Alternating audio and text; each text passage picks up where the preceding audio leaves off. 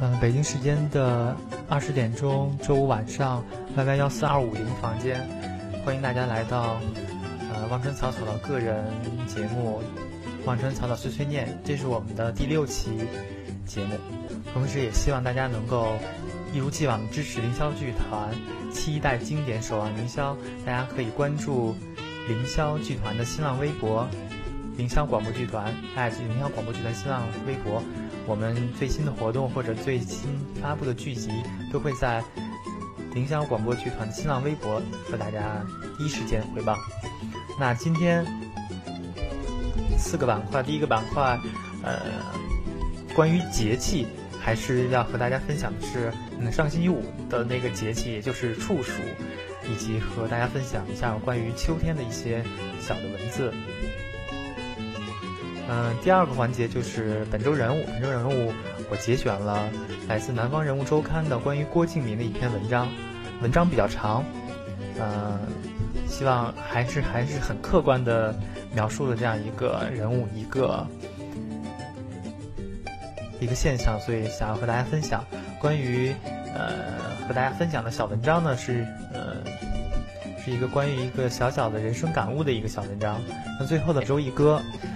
原本打算是想每周学一首新歌来督促自己来学新歌，但是发现好像学新歌的这个难度还是很大，然后呢就，嗯，就找了一个压箱底的歌曲，就是很老的一首歌曲，原唱者是范晓萱的《眼泪》，然后我翻唱的版本是张学友的演唱会的版本，呃，希望大家能够喜欢。那再次欢迎大家来到。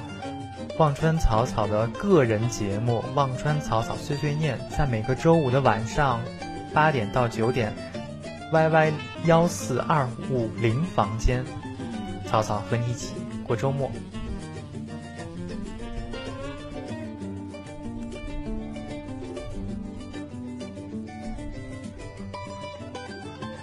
那第一个环节。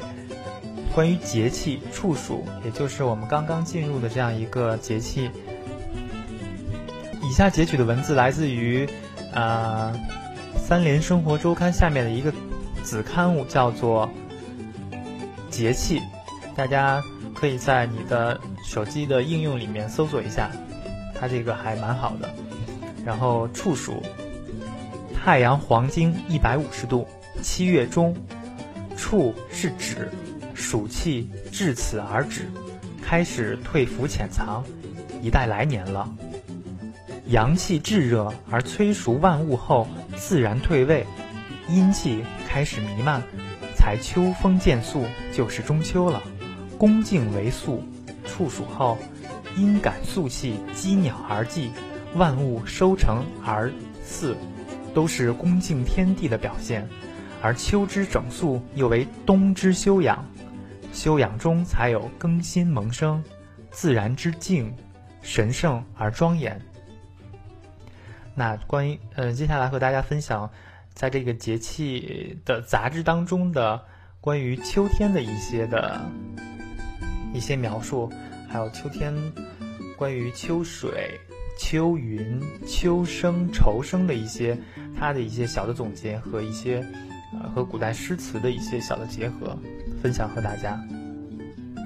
关于秋水，落霞与孤鹜齐飞，秋水共长天一色。雾是野鸭，秋光清浅，秋明空旷。此时那水让天绿成净透，任何色彩都包含在它的清冽之中。杜甫因此用秋水为神喻为古，白居易用。秋水见红丽，朝朝烟熏白林，皆意境深远。关于秋云，竹风行晚醉，窗月伴秋吟。早起凉意爬上胳膊，夏衣临小脖，秋影入檐长。秋波正澄清，秋光清浅，秋云微婉，正切秋水伊人之想。天水秋云薄，天长杳无隔，秋意冉冉，一年中最美季节将至。关于秋声，欧阳修的《秋声赋》记得最清晰的，竟是童子所答：“秋月皎洁，明和在天，似无人声，声在树间。杜甫写：“万壑树声满，千崖秋气高。树声为悲，悲声月满，天月孤高。”这就是“天若有情天亦老”的意思。最后关于 愁生，处暑是暑气止息后潜藏，处是止息。为什么止息呢？因为万物已经长成，它潜入地下，是不愿见它们随后即将凋伤、伤残而如血。处暑由此是夏的真正告退，熏风变金风，天高气爽，衣宽体瘦，亦是秋暮即将哀愁，重生即将变愁生时。宿秋道，雁南飞，月寂寥。李白诗句：“雁引愁心去，山意。”山闲山闲好月来，令人感伤。那关于处暑这个季节呢？呃，我们上周的节气的栏目就和大家分享，在处暑这个节气，在初秋的时候，我们在养生方面，在饮食、在起居方面有一些什么要注意的啊？大抵就是希望大家能够比夏天的时候要早睡早起一些，然后多食一些。少食一些生冷的物品，特别是从冰箱刚刚拿出来的一些食物和饮饮料呢，尽量的少少饮，然后呢就吃的清淡一点，大致就是这个样子。嗯那大家现在收听的是忘川草草的个人节目《忘川草草碎碎念》，是一档呃每周和大家去分享呃我在本周读到的一些小文章、一些小感小感悟的一些一个一个栏目。呃，栏目的时间是每周五的晚上。八点到九点，在 YY 幺四二五零房间。呃，如果你对节目有什么意见呢，可以来我的新浪微博，呃，给我发评论、发私信。呃，我的新浪微博请搜索中文字“忘川草草碎碎念”这七个字。呃，在新浪微博“忘川草草碎碎念”。嗯，可能我不会，可能我不会吸取你的意见，但我誓死捍卫你说话的权利。那第二个板块呢，是关于我们的本周人物。本周人物我截取的是《南方人物周刊》关于呃郭敬明的一篇文章。嗯，在上周五的《快乐男声》的节目现场，郭敬明作为呃代表亿万观众的威神，来到了节目现场，参加了节目的录制。不知道大家有没有观看？那其实，在《小时代一》《小时时代二》上映的期间，他也是。呃，很频繁的曝光于呃大众面前。自他的作品问世以来，一直是大家青年朋友瞩目的一个焦点吧。虽然历经了抄袭等一系列一系列的话题，但是他的作品对于整个九零后或者说九零左右的同学的影响还是很深远的。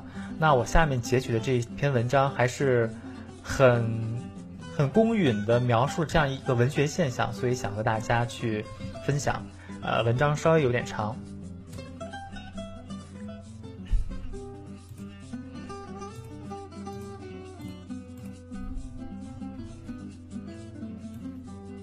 文章节选自《南方人物周刊》，作者啊，行人眼实习记者王月，发自上海。郭敬明的文学金矿。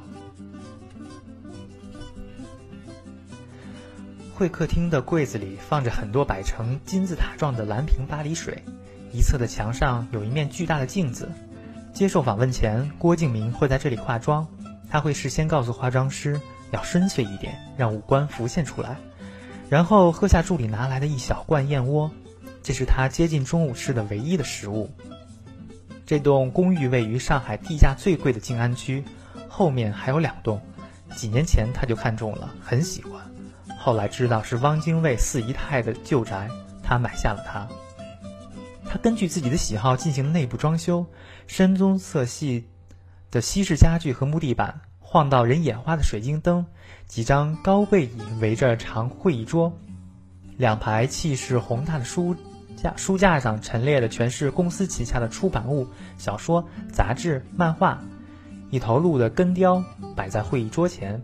树枝状的鹿角朝两头散开，这里到处可见与鹿有关的物品，让人联想到他的第一部小说《幻城》。故事背景是一个几乎与现实不沾边的雪国。这本小说是他在年轻人中大红大紫的开始，至今卖了三百八十多万本。他旗下的主力作者洛洛说，那时他就知道换成一定会红，因为在当时的萌芽上看不到那样的文字。我喜欢动物，郭敬明告诉我们，在这个既是公司又是家的旧式洋楼里，他养了三条狗，看门的是一只棕毛哈士奇，另外一只贵宾和一只金毛是私房里的宠物，不常露面，陪着他待在阁楼里，那里除了打扫卫生的阿姨，没人被允许踏入。他说自己会在里面读书、看电影。他双手手指飞快地在手机屏幕上挪动。眼下正是他的处导演处女作《小时代》即将上映的当口。他频繁接触媒体，一天排了三四个采访。他甚至不吃午饭，扫一眼采访提纲，很快就放下。大家看到的是一个作为符号的郭敬明，需要你是什么，你就是什么。但是他的声音带着嗲气。接着是一串排比句，提及了他的多重身份。作家、出版人、老板、艺人，工作啊，大家互相都是工作。我喜欢专业的人，如果跟我合作不专业，我就会很不高兴。在和助理开了几句玩笑后，他突然沉默下来，接了一个电话，显得很生气。他表达了自己的意见，不容任何反驳。挂上电话，他低着头发短信，处在一个谁也别打扰我的气场里。淡金色的头发已经吹开，一张白皙的少年的脸。异常熟悉，他迈着轻快的步子，准备接受下一个访问。老天赏你的这口饭，我也不知道他为什么这么红，也许是他的命数。有着一头微卷长发的洛洛，眨着迷蒙的眼睛，话语里似乎勤奋聪明，已经无法解释郭敬明为什么会这么红。二零零五年，两个年轻人在一家泡沫红茶店里谈下了合约。洛洛是郭敬明最早签下的作者，在他的力推下，他的书卖得很不错，好的两本畅销量达到了三四十万。尽管这与郭敬明动辄上百万的成绩仍有差距。如果不是在郭敬明策划的岛上发表作品，洛洛从没想过自己会写小说。认识郭敬明之前，他在动漫杂志工作，也写漫评，在动漫迷当中小有名气。等到最小说创办时，他们在宣传海报上给了他一个新的称号——校园女王。从岛到最小说，三年时间，发行量从每期二十万册窜到六十万册。百度上，最小说被描述成旨在刊登最优秀、最精彩的小说，力求打造成年轻读者和学生最喜欢的课外阅读杂志。小四还是很有蛊惑力的，他当时就说要做一个平台。把这些作者都集合到这个平台上，然后用自己的影响力把这些作家推广出去。我们一听觉得蛮有前景的。年轻的时候你不会想很多，不成功会怎么样？成功会怎么样？把这件事做完了就可以了。阿亮说，他是郭敬明最初的合作伙伴，现在已是最是文化公司副总。他们曾是大学同学，因为选修同一门课熟悉起来。洛洛的家位于上海一处高档住宅区。家里有一只萨摩耶，客厅书架上摆满了他和爱犬的照片，以及数量可观的漫画书。他的脚趾涂着红色指甲油，会抱着狗在地板上玩闹。郭跟周围的人说：“洛洛身上有少女情怀，有别于市场上流行的其他女作者。”洛洛是宅女，不爱出门，一度连郭的电话也不接。出书后，她开始频繁和郭一起参加签售。她身高一米七四，总是安静地站在郭的身旁或身后。第一次和郭出去签售，被他的疯狂粉丝吓到，才知道他有多红。他已经出了九本书，多是校园题材。他有点厌倦，开始尝试现实题材，写了一本关于剩女的书。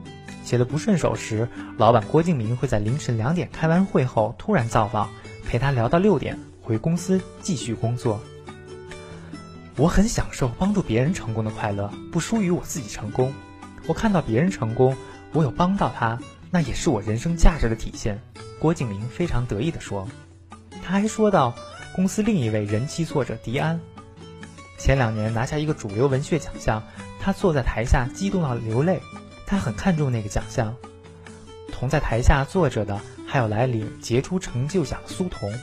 迪安的获奖小说曾在最小说上连载半年，长篇出版时首印数是二十万。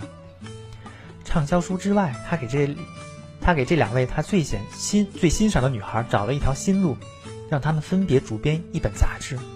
他觉得我和迪安是两种路线，读者也是没有重叠的两类人，一本类似生活方式，一本更偏向严肃文学。并不是每个作者都像洛洛和迪安一样受到郭敬明和市场青睐，但每一个签约至少都由郭本人亲自看过。只要作品能够说服他，他就会考虑合作签约。当然，他需要靠他们青春的文字和气息去占领市场，征服读者。什么样的作品会吸引他？独特的辨识度。写得好人很多，写得有自己特色的不一定有那么多。郭敬明说。你看这个社会上，市场上真正能够被人记住的、留下名字的，我也好，韩寒也好，安妮宝贝也好，苏童也好，或者余华、莫言，每个都有独一无二的风格，这是其他作家做不到的，或者你学也学不像的，这就是老天赏给你的这口饭。面前的年轻人永远都是十七岁。你们觉得哪个身份最符合小四？主持人曹可凡大声发问，底下的学生齐声高喊：“作家！”三十岁生日这天，郭敬明回到母校上海大学做活动，一下车就被疯狂的学生围堵。能容纳百来号人的报告厅，连台阶上都挤满了学生。两个英语系的学生站在过道上痴迷地张望，地上摆着两套还没来得及拆封的英国诗歌选集，旁边是一个山寨版哭泣包。郭敬明走进报告厅，全身鼎沸，少男少女惊叫。办公中浮动着各种数码产品，手机、iPad、相机，试图在人群中捕捉他们的名人校友。郭敬明穿着一件月白蓝，穿着一件纯色衬衣，系深灰格子花纹的窄领带，打结的位置还带了一枚四叶草胸针。他逆生长的样子非常符合学生们的期待。闪光灯很快将他瘦小的身体吞没。校领导致辞他，称他为尊敬的郭敬明先生。尽管他只在这里断断续续读了两年书，而学校留给他最深的印象是晨跑。他说，人群中发出哄笑和掌声，他没忘记卖萌。我可以拍一张你们吗？学生的情绪更加高涨，拿着手机拍照的郭敬明再次被半空浮动的摄像头吞没。投影布幕布上回顾了他这些年的成绩：一千六百万微博粉丝，两千万读者，连续十年入选福布斯名人榜。快速剪辑中闪过的是一张张偶像照，照片里的他梦幻、迷茫，带着淡淡的忧郁。他说自己是在半推半就中成为偶像的。我在刚出来出书的时候也不拍照片。成名之后，你每次去一个地方，记者就说：“哎，来，小四拍个照片，哎，要帅点，哎，那个动作，哎，化妆化妆师补下妆。”大家会要求你变成一个偶像。比如我去参加一个签售会，主办方说：“麻烦穿下正装，不太正式，麻烦打个领带。”久而久之，我自然也会习惯。哦，可能应该是要这样。越来越热烈的气氛中，大学老师害羞地上台讲述有关他的事迹。比如点名从来见不到人，比如拿一本盗版书帮同事的孩子找他签名，学生们被逗得很开心。提问环节，第一个女生在一片起哄声中激动说不出一句话，撇过头几乎要哭出来，仿佛见到久别重逢的恋人。不是每个粉丝都能见到他们的偶像，但这并不妨碍郭敬明的辐射力。二十三岁的小屋。上大学以前，一直生活在某个二线城市，在老家可读的东西很少，学校定的是第二课堂和少先队员。他第一次读郭敬明的小说，就被书里的人物和情节深深迷住了，疯了。他这样形容当时的自己和同学。即使是现在，小屋每次放假回家，都会不自觉地翻翻郭敬明的书，那些小说上有他情感上的寄托，也是求学路上的励志读物。我们以前校园里的状态就是拼老命也要考进一所不错的高中大学，进去以后才发现自己仿佛陷在一个围墙里，不知道怎么表现自己，学习上遭遇了很多迷惘，心里也有很大落差。这些情感在他的书里都有涉及。在郭敬明深陷抄袭风波时，小屋还专门找到那本书来看。嗯，对我来说没什么影响。我们当时甚至觉得这是炒作，因为大家都很好奇郭敬明抄的那个人究竟是怎么样的。但看完后，还是觉得郭敬明的那本才深入人心。这是郭敬明粉丝在他涉嫌抄袭时的标准说辞之一。这样的情感和直线距离一千一百多公里外，坐在上海豪宅里喝着冰可乐的郭敬明看起来没有多大关系。他去签售时也不会再有当年那种兴奋的感觉，他会用一种饱含深情的过来人的语气说。看着自己一路走来，十年前一批十七岁的年轻人对着十七岁的你尖叫，你跟他们一样年轻、激动、热血。十年过后，你还是在这里，一波一波人不停的换，当年十七岁的人已经结婚生子。有时我会觉得我身上的时间是凝固的状态，我面前的年轻人永远是十七岁。胜者为王，败者为寇的原则。我们获准进入郭敬明的私人会客厅，整个房间弥漫着一股欧式奢华风。一盏价值不菲的水晶灯悬在正中央，明晃晃的，映衬着底下的杯碟，杯碟们更更光洁。助理挪开这些东西时，紧张的身子都有点僵硬。对郭来说，这间屋子里都是宝贝：沙发、地毯、雕塑、油画。油画画的大概是几个世纪前的某位欧洲名人。郭敬明喜欢坐在一侧的沙发上，他眼睛是看着你的，他享受别人看着他，关注他。上高中时，他就在文章中表达过这样的意思：写作是孤独的，但他不要这样。他曾是一个不折不扣的文学少年，因为两次参加新概念作文大赛都获一等奖而为人所知。这个比赛的部分一等奖获得者被名校破格录取，越来越多的年轻人投身投身进去。一方面展示才华，更重要的是获得一张直升名校的通行证。郭敬明也是其中之一。他在高中写的文章中，曾多次表达了对复旦大学的敬慕。他出生在四川自贡，父母都是普通人，和很多疲于备考的高中生一样，他喜欢上网，在榕树下写文章。那些文字和其他同龄男孩相比，更加敏感细腻。他喜欢苏童、安妮宝贝，也会被网上写得好的无名作者打动。他为电台做过撰稿人，身价是千字二十五元。他离开时，对方用千字五十元挽留他。他拿稿费购物，三个小时里花光三个星期写字挣来的钱。他在文章中写道：“一下子花光自己千辛万苦挣来的钱，会有种血淋淋的快感。”另一个世界在召唤他。他拿到了萌芽寄来的复赛通知挂号信，要去上海了。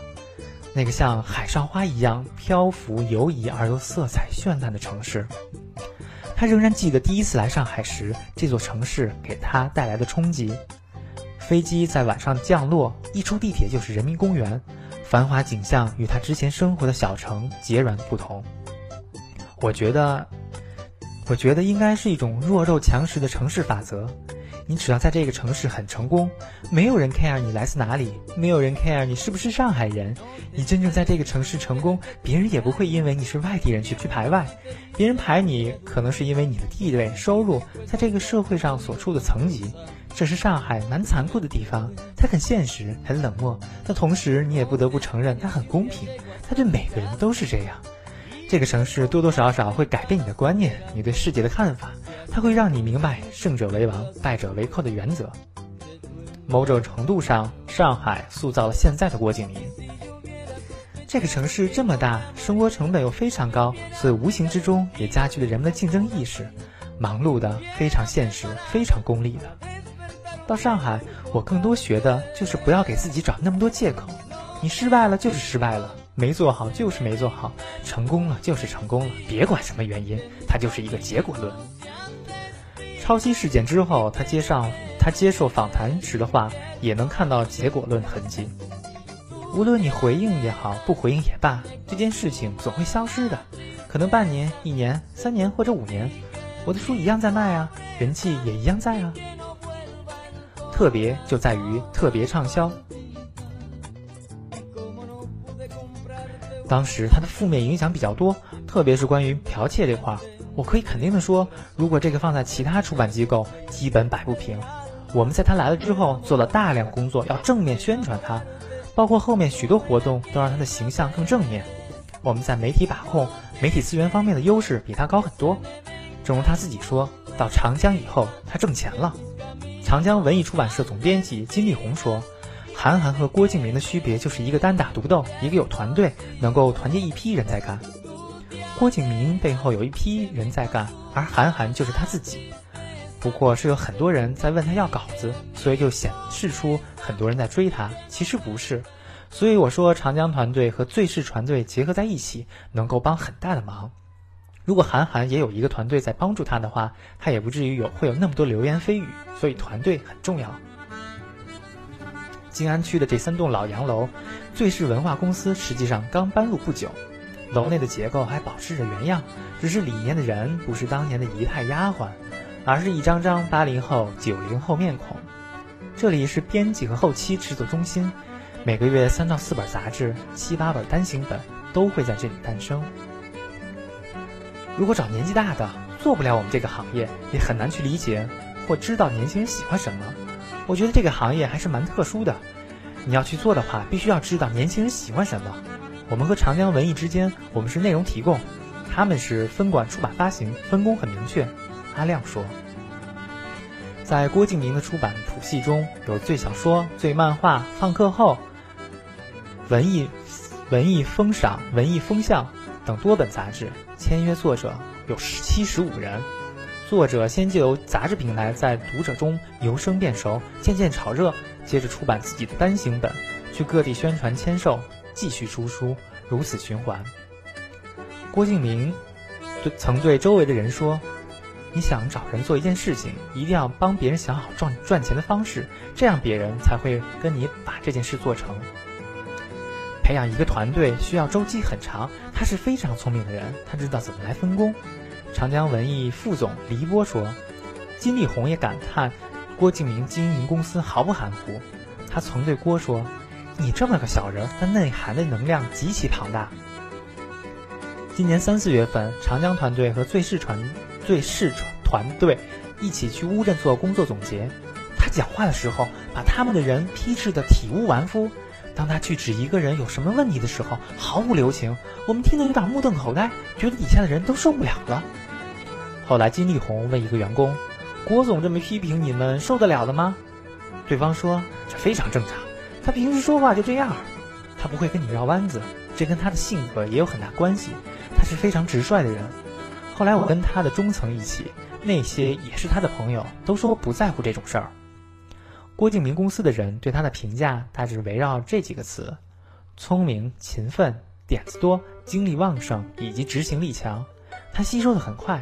你接触到一些东西以后就忘记了，可他可能就吸收了。阿亮说，比如一个叫“文学之星”的选拔比赛，就是郭从看过的一些国外选秀节目吸收来的经验，他觉得这个也可以应用到文学上来。我觉得市场本身是一个很容量很大的概念，但任何一个市场都需要一个产品去赢得更多消费者青睐，没有一个人希望他的产品只受一两个人的喜爱。郭敬明迎合的就是这样一种规律。他的东西受众群体大，喜欢的人多。我们说这是一个市场中特别的品种，特别就在于它特别畅销。金立红这样概括郭敬明的出版之道：文学流水线。上海小伙子叶禅因为参加文学之星比赛拿了第二名，签约到郭敬明旗下。他从小喜欢画画，毕业的工作是女装设计助理，渴望出自己的绘本。大四那年，他从第一期最小说买起，没有落下。在公司里，他发现跟他一样的两期作者不在少数，全都能写能画。对这些年轻作者来说，没人会认同批量复制这些字眼，他们都相信自己的跟别人不一样。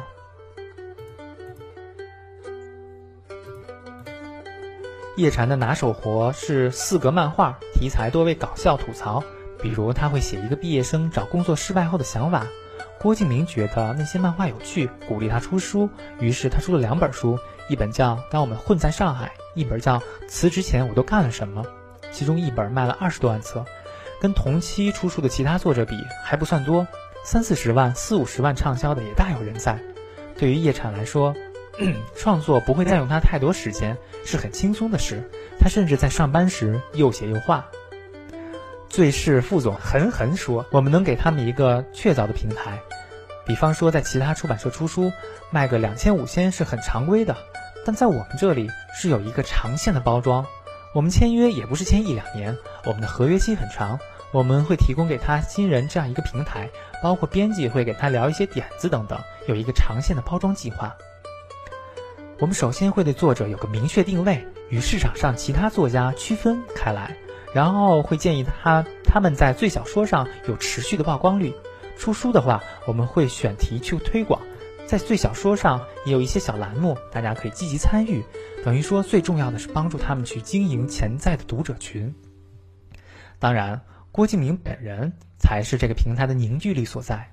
只要他稍稍推荐，任何一个默默无闻的年轻作者都可能人气暴涨。而他对市场的敏感，甚至细到了书的选题和写作。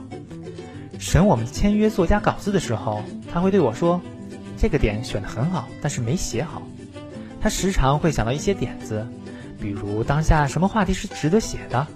上海有知青的家庭，父母在外地结婚了，知青的小孩会返回上海，可能会借住在亲戚家里面，父母也不在身边，生活条件也不是很好。他说，知青的小孩和上海的小孩原本是应该平等的。现在他们的心里会有差异，他们这一辈人会背负父母一代的不甘，梦想离开上海，又带着父母的期望返回上海。他说这个话题是值得写的，也是社会性话题。他有这个点子之后，会给我们的公司签约作者，然后看谁适合写这个，就会跟就会去跟他聊。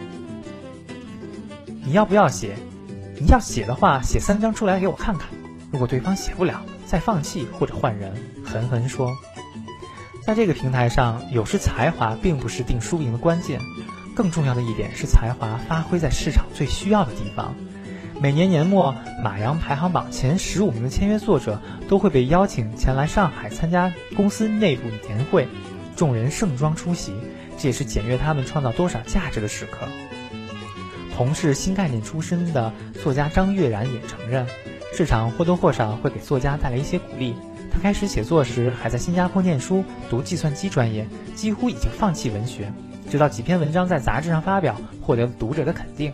随后他出版第一本书，市场反响很好，由出版社找到他，希望与他签约。市场的肯定对一个初涉写作和出版的年轻作者来说，的确是需要的，否则很可能难以继续下去。但他并不认同完全以市场为衡量标准的写作。我始终认为，销量不是衡量一个作家优秀与否的最主要参考标准，销量多只是证明这部作品可读性更高，能引起更多人的关注和共鸣。每个人对优秀的定义都不同，销量也可以肯定一种优秀，它与可读性和广泛关注及共鸣紧密相关。能够敏感把握市场应运而生的作家，也是具有天赋的。我不认为他们是单纯的投机者。当然，市场的引导可能会。破坏某些作者天分，改变某些作者的命运。吆喝的和不吆喝的不是一种东西。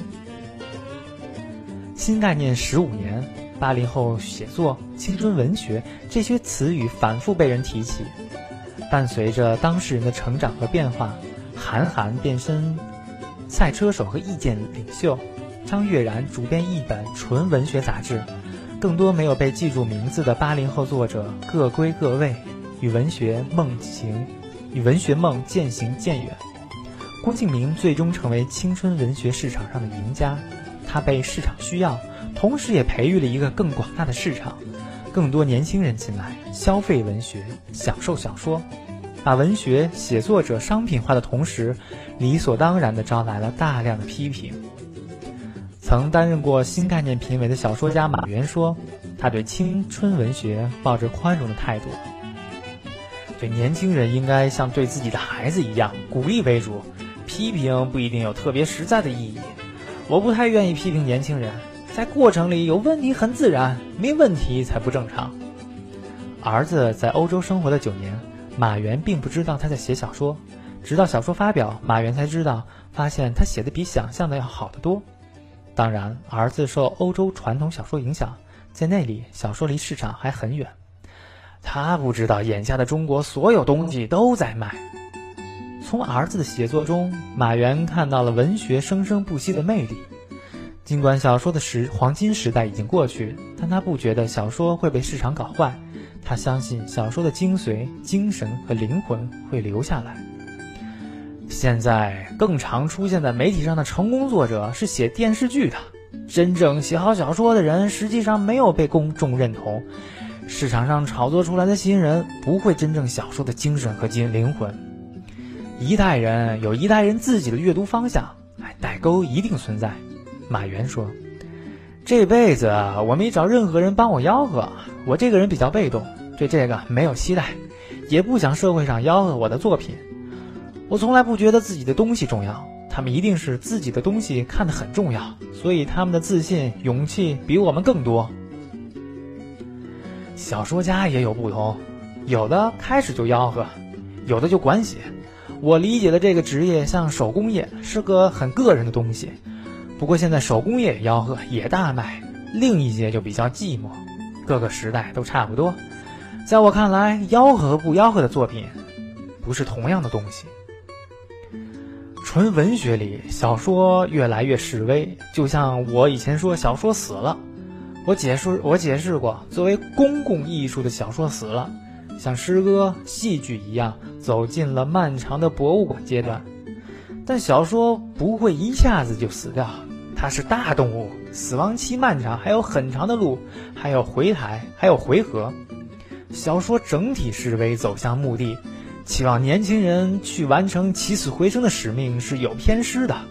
我并我并不批评他们，他们很不容易，处在小说最坏的时代。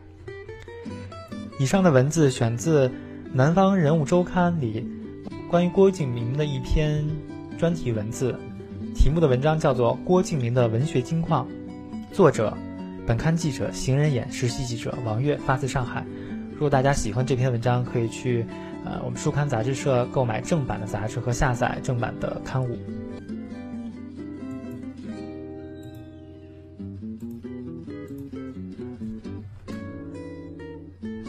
那之所以选择这篇文章和大家分享，其实是。呃，《小时代》电影的第一期、第一集和第二集连续上映，曾经在社会上引起了很大的话题，乃至于官媒，比如说啊《叉叉日报》之类的，都会对此发表自己的评论。比如说，呃，电影当中反映出来的都是一种这种拜金主义啊，这种物欲社的社会啊，就提出很多的批评。但是他嗯丝毫不。阻挡这个电影的卖座。嗯，同时我在大概一个月之前看了一部，嗯，美国的同志电影叫《烛台之后》，里面描写的是，嗯，上个世纪的美国的一个钢琴演奏家和他的一个生平的故事。那曾经有一个，里面有一个情节我记得很清楚，就是这个。有着这样这某种倾向的这个钢琴家，她和她的男朋友就，呃，在她出名之后，因为有很多的资源，有很多的金钱，所以她就不断的整形。同时呢，她会也会让她的男朋友，她的男朋友比她小很多，会让她的男朋友去整形，整成自己年轻的样子。这个情节是烛台之后，这部电视电影还获得了一些。呃，电影节奖项的提名，比如说原创剧本啊之类的，还还可以。他还挺客观的描述了那个真实的上个世纪，呃，一位美国的钢琴演奏家。就在这个电影里面有一个情节，就是刚才我说到的这个主人公，他和他的小男友，他就呃让他的小男友整容成他自己的样子，那就让我联想到当就是《小时代》上映的时候会。会有一些八卦新闻，比如说他的他的导演，他的郭敬明和他主推的一位男演员，啊，这个名字我记不住，就是也是那个有整容嫌疑的一个男演员，据说也整容和整的和这个郭敬明比较相像，所以我感觉历史啊，总是惊人的相似。这些艺术家，这些有着某种某种倾向性倾向的艺术家，总是，嗯，呃，最近互联网上刮起了一一番这种不信谣、不传谣的一个一个一个一个风气啊。所以呢，万山草草在此不对刚才说的这个传言负任何的责任。我只是说，在。不同的艺术门类当中，比如钢琴演奏家，他和他的男伴之间的故事，也会发生在我们现阶段啊，这个社会主义精神文明的这个现在，所以我还蛮有感慨的。特别是我拿那个《小时代》男主演叫陈学冬吧，还是叫什么名字？他的那个照片和这个郭敬明的照片相比，我还是觉还是觉得还有很多神似的地方，真的是还是挺有感慨的。不过，呃，怎么讲？因为每一个时代，就像刚才我读的那篇长文章里面的描述一样，它很客观的把这样一个文学现象做了一个一个阐释。这个时代可能需要的就是那些，呃，发着五光十色、有着很多名牌包包那种样的生活的一个环境。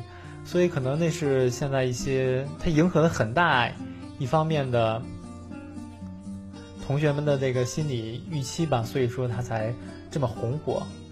嗯，同时我又联想到了，就是关于我这个想法很跨越啊，关于这个手机手机厂商，好像在手机厂商这个圈内流传着一句话，叫做“得屌丝者得天下”。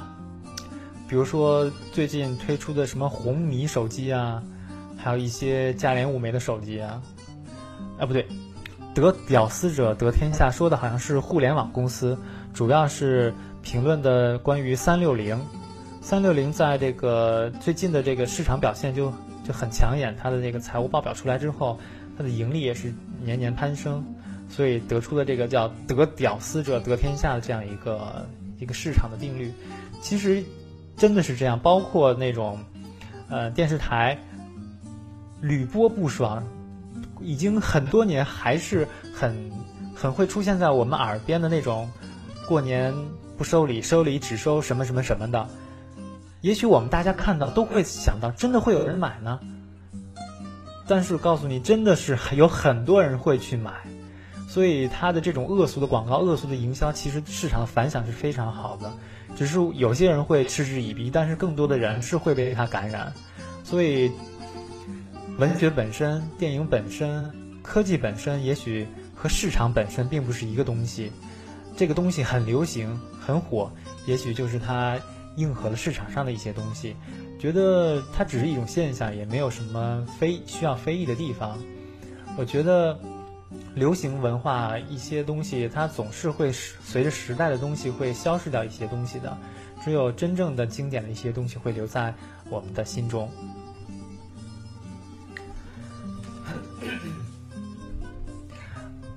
那还是感谢在座的四十几位同学和我一起过这个周末的晚上。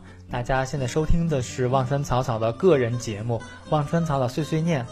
期待经典，守望凌霄，同时也希望大家能一如既往支持我们凌霄广播剧团的，呃，各种广播剧。那希望在新浪微博上关注我们凌霄广播剧团，这里会有凌霄广播剧团最新出剧以及最新的消息。那大家也可以在新浪微博上关注我，请搜索“忘川草草碎碎念”，可以给我发评论或者可以发微信。虽然可能我不会按照你的想法去修改我的节目意见，但是我希望听到更多的声音。那第三个环节是，呃，这周我看到一些一个小的文化呃生活感悟的一个 一个小文章。下面我和大家一起分享的一篇文章，选自豆瓣梁笑笑的日记。文章的名字叫做《生活就是一个七天接着一个七天》，一辈子活下来，常常是在最有意思的时候。没有有意思的过，在最没意思的时候想要有意思的过，结果却再也过不出意思。或者换一种表述，就是在看不透的时候，好看的人生过得不好看；看透了，想过得好看，可是人生已经没法看了。这句话说的并不绕，其实人生比这个绕多了。人生就是这样的一场游戏，在欲望浮沉中把生命扔到很远很远，最后只为了找到很近很近的那个简单的自己。有一年到大连旅游，参观旅顺日俄监狱，印象中地牢般的监狱只有很窄的一方窗户开在地上，可以看到人世的阳光。在一孔窗户周围看到一茎绿草，小小的、嫩嫩的，在风中摇曳。我想，这应该是在那里苦难度日的囚犯们所能见到的全部蓬勃和生机了吧？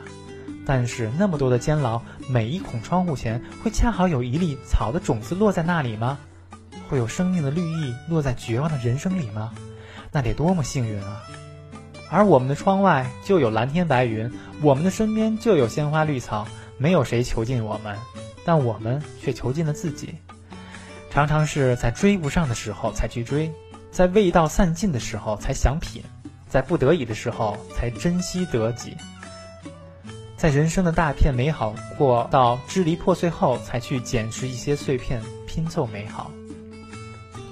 生活就是一个七天接着一个七天，不是日子重复导致了枯燥和无聊。而是你枯燥无聊，把气撒在了日子的重复上，其实都在重复。位高权重的、富可敌国的，没有谁的日子不是一天接着另一个七天。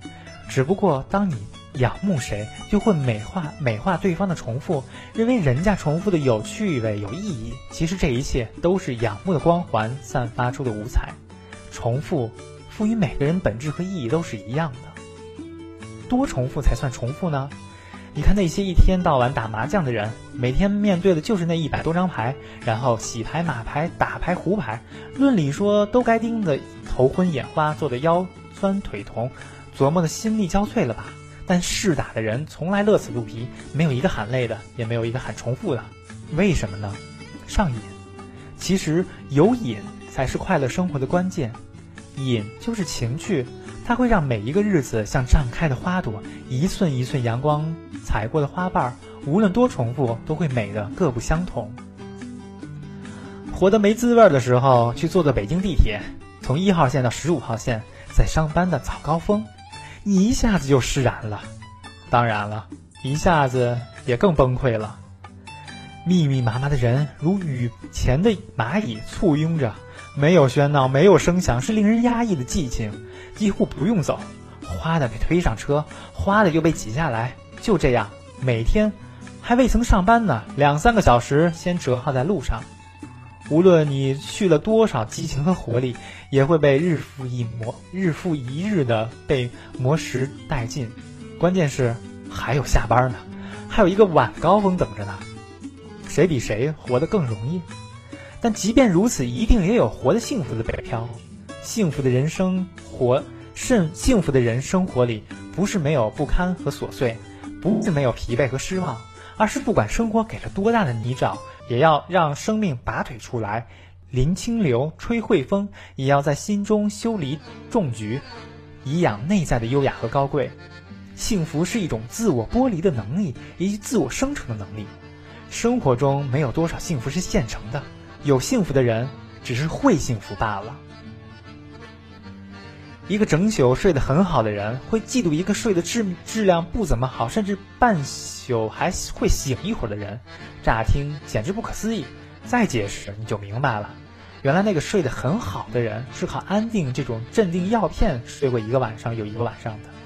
如果不说透，从表面上看，应该是后者羡慕甚至嫉妒前者才是，因为前者太好了，好的简直无与伦比。生活有多少是我们看透了本质的？你羡慕的权贵前呼后拥，看起来那么风光，可是风光背后有多少痛苦？对方不说，你不会知道。你羡慕的富有，宝马香车锦衣玉食，看起来是那么荣华，这荣华背后有多少痛苦？对方不说，你不会知道。也就是说，即便失点眠，你依然是那个睡得很好的人；即便过得平凡而宁静，你也会赢得别人的羡慕。甚至这里边那些你羡慕着的人也在羡慕你。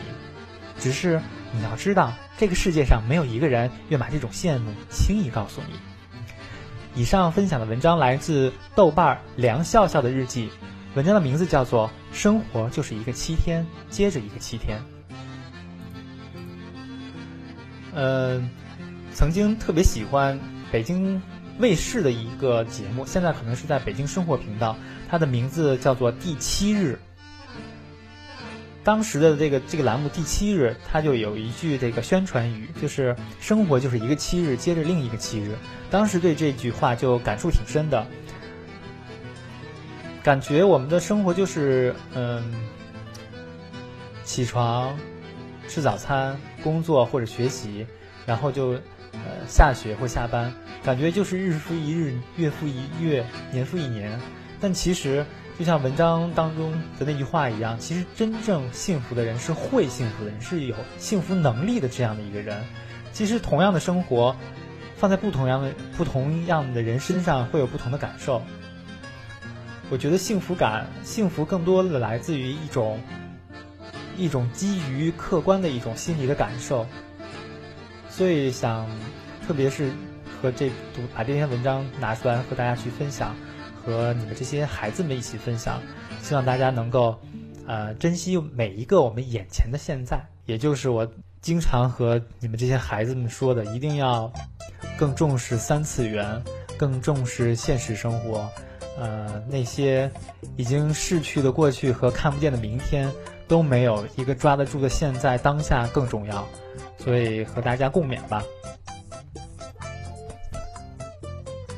那时间来到了我们的八点五十三分，就是我们最后的每周一歌时间。那大家现在收听到的是忘川草草的个人节目《忘川草草碎碎念》，每个周五的晚上八点到九点，在凌霄广播剧团的 YY 幺四二五零房间，草草和你一起过周末。那今天和大家每周一歌要分享的是。我的压箱底的歌曲，因为其实可以和大家聊一下，就是在昨天在准备歌曲的时候，有想翻唱那个一个一位这个女神的一一首歌，叫做《关于我爱你》，但是那首歌呢，它的这个伴奏是女生的伴奏，我本来想按原调唱，但是实在是太嘶吼了，所以还是放弃了。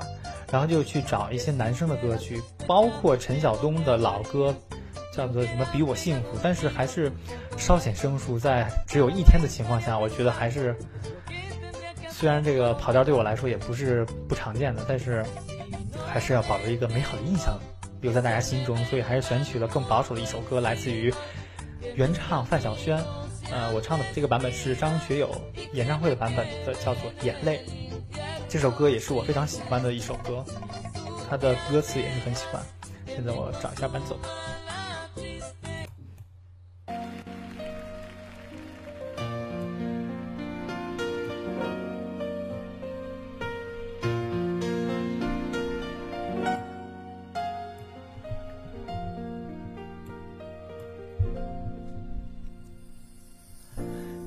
春若有张不老的脸。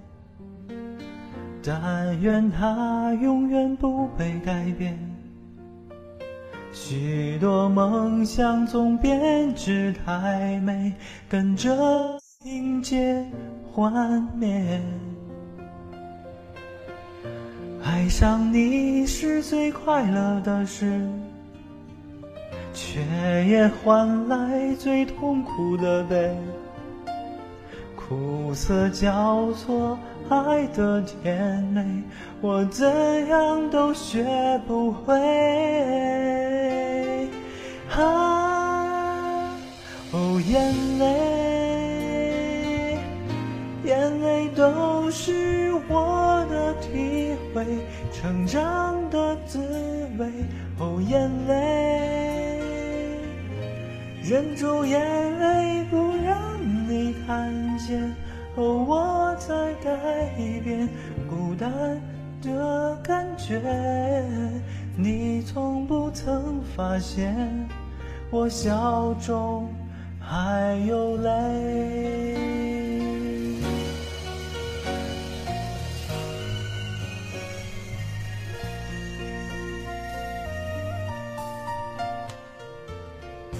爱上你是最快乐的事，却也换来最痛苦的悲。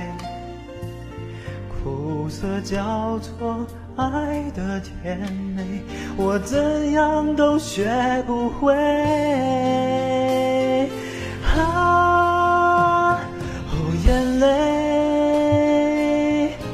眼泪都是我的体会，成长的滋味。哦，眼泪，忍住眼泪，不让你看见。哦，我在改变孤单的感觉，你从不曾发现我笑中还有泪。眼泪，眼泪流过乌云的眼，心痛的滋味。哦，眼泪。擦干眼泪，忘掉一切曾有的眷恋。眼泪是苦，眼泪是伤悲。哦，眼泪是昨天，眼泪是天，人是昨天。哦，眼泪不流泪。那非常谢谢大家这一个小时的陪伴啊！第六期的《望川草草碎碎念》到这里就结束了，非常感谢大家的陪伴啊！期待经典手环凌霄，希望大家能够继续支持凌霄广播剧团，呃，在新浪微博上关注我们凌霄广播剧团凌霄广播剧团。那同时也希望。啊，在下一个周五的晚上八点到九点，来到凌霄广播剧团的《望川草草碎碎念》的小房间，和我一起过周末。然后希望希望大家周末愉快，大家挥挥，拜拜。